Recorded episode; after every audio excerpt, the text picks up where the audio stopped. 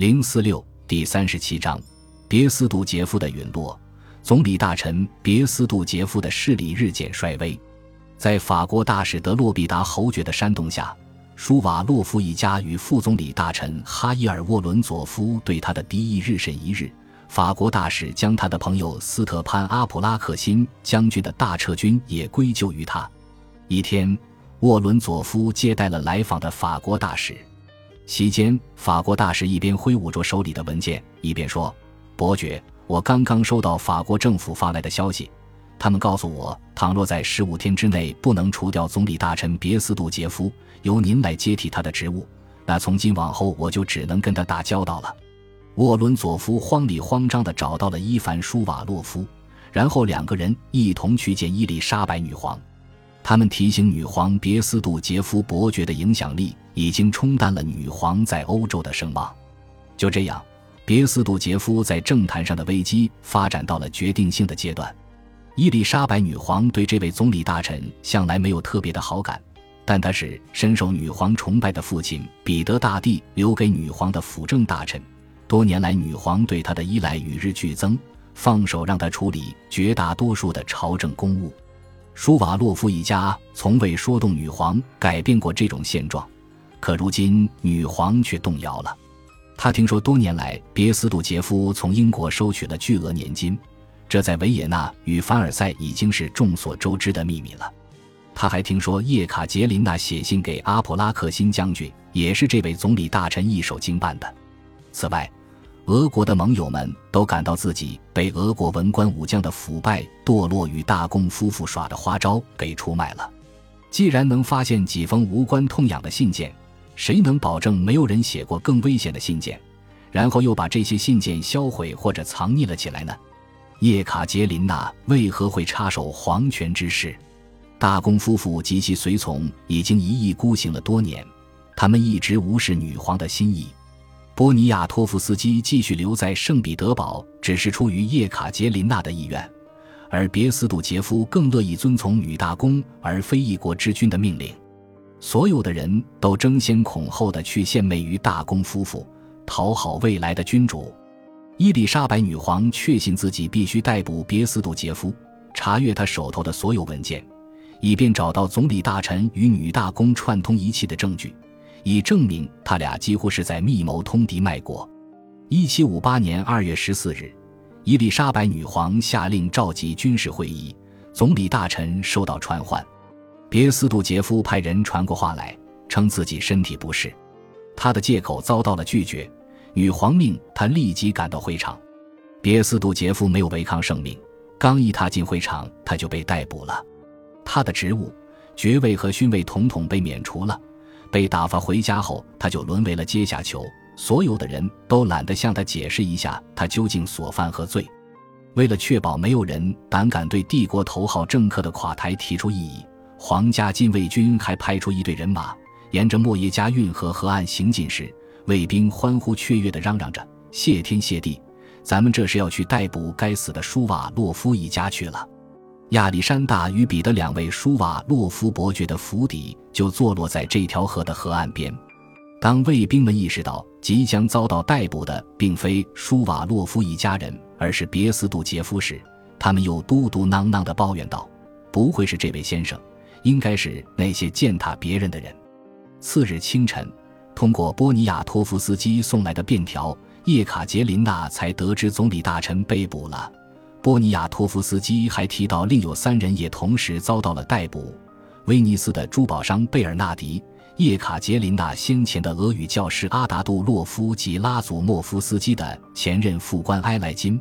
后者与波尼亚托夫斯基交情不浅。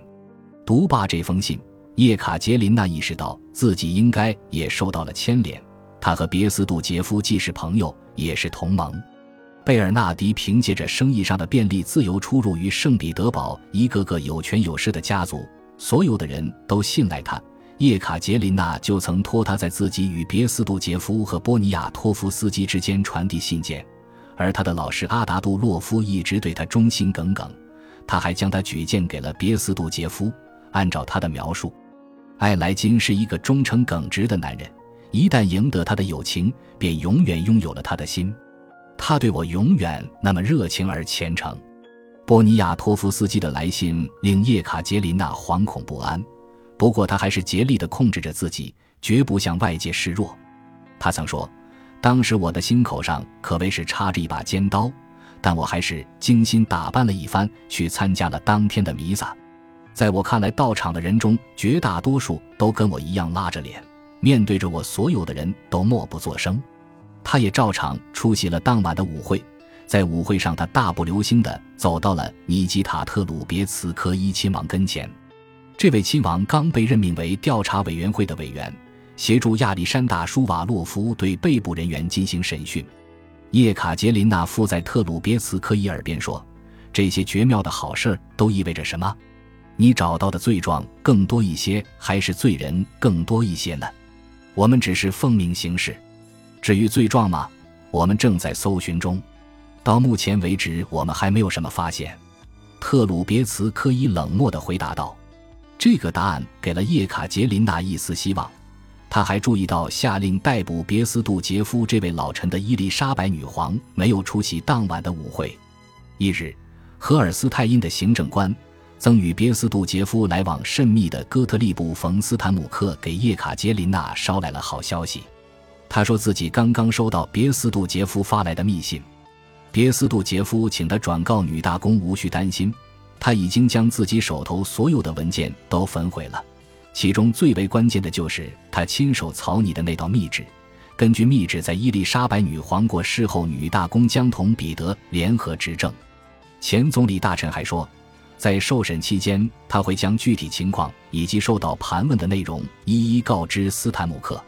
叶卡捷琳娜问斯坦姆克：“通过什么渠道收到了别斯杜杰夫的密信？”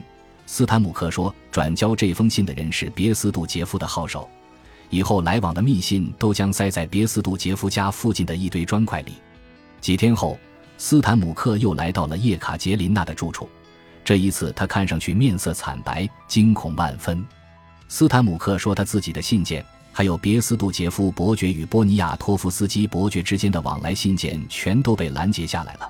那名号手已经遭到了逮捕，他自己即便不被逮捕，也应该随时会被免职。此次他就是来向叶卡捷琳娜告别的。叶卡捷琳娜坚信自己没有做过出格的事情，她清楚，除了米哈伊尔沃伦佐夫、伊凡舒瓦洛夫和法国大使。圣彼得堡的每一个人都相信别斯杜杰夫伯爵是无罪的。负责起诉前总理大臣的调查委员会在想方设法为别斯杜杰夫编造罪名。外界已经得到消息，就在别斯杜杰夫被捕的第二天，在伊凡舒瓦洛夫家，有人秘密起草了一份公告。该公告意图告知人民女皇之所以逮捕别斯杜杰夫这位老臣的理由。由于找不到能够强加给别斯杜杰夫的罪状，对他进行指控的几个人便决定采用亵渎君主罪这个罪名，即妄图在女皇陛下与两位大公殿下之间制造不和，从而对女皇构成了大不敬。一七五八年二月二十七日，调查委员会向民众发布了公告，宣布逮捕别斯杜杰夫，并对其进行起诉，罢免其官职及所有荣誉。随后还将有一个专门的委员会对他开展调查。这份蹩脚的文件说服不了圣彼得堡的任何一个人，人们都看清了他荒唐的本质。